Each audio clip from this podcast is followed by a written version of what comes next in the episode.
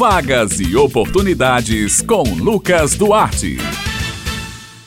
Bom dia, Bete Menezes, Raio Miranda e ouvintes do Jornal Estadual aqui na Rádio Tabajara. Estamos começando mais uma edição da coluna Vagas e Oportunidades. Começamos falando de emprego, olha só. O Cine Municipal de Campina Grande está oferecendo um total de 53 vagas de emprego. Isso mesmo, a maioria das vagas disponíveis exigem dos interessados a experiência de seis meses comprovada na carteira de trabalho. Por isso, nesse contato, é importante que o cidadão apresente os documentos, como carteira de trabalho, carteira de identidade, CPF e um currículo atualizado. As vagas são para esteticista, operador de caixa, agente de microcrédito, auxiliar de pessoal, entre outras. Os interessados devem procurar o órgão por meio do telefone 3343 1486 para agendar o atendimento individual.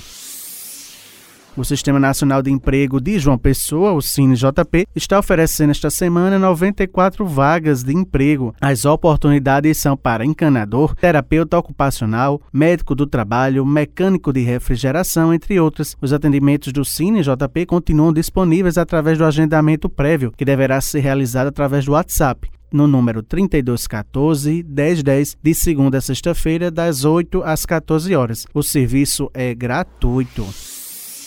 O Sistema Nacional de Empregos na Paraíba, o Cine Paraíba, oferece esta semana 243 vagas de emprego em João Pessoa e 17 vagas em Campina Grande. As vagas são para operador de caixa, auxiliar de confeitaria, pedreiro, motofretista, entre outras. Mais informações podem ser obtidas pelos telefones 3218 6619 em João Pessoa e 3310 9412 em Campina Grande. Para a inscrição, os interessados devem procurar a sede do Cine Paraíba com RG e CPF em mãos.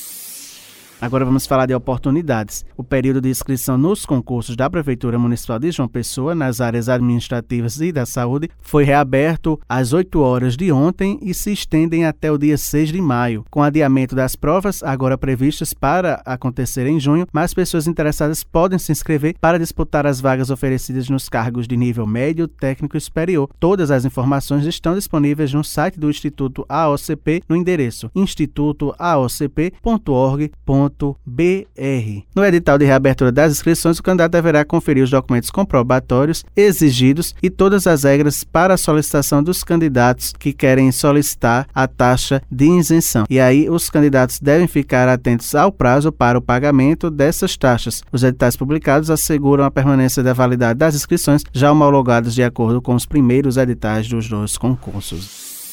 E a partir de amanhã serão iniciadas as inscrições para a seleção do Programa Municipal Bolsa Universitária para o ano de 2021. A iniciativa da Prefeitura de João Pessoa, por meio da Secretaria de Desenvolvimento Social, SEDES, oferta 200 vagas aos estudantes que integram o cadastro único, é o CAD único, que sejam beneficiários ou não pelo Bolsa Família. O período de inscrição acontece até o dia 21 de maio e os interessados podem acessar o edital através do link joaopessoa.pb.gov.br. As inscrições também serão por meio do site da Prefeitura e os interessados devem preencher o formulário eletrônico que estará disponível na seção Destaques. Lá também no site estará disponível aos candidatos que forem menores de idade o documento de autorização para a inscrição. É aí que deve ser feito o download, preenchido e anexado ao formulário.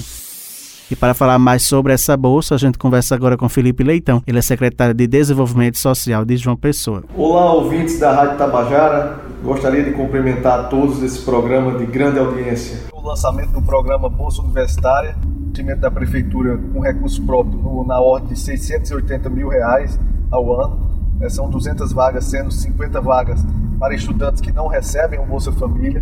Esses estudantes serão contemplados com um terço do salário mínimo no valor de R$ 366,66. 150 vagas para estudantes que a família já recebe o auxílio do Bolsa Família.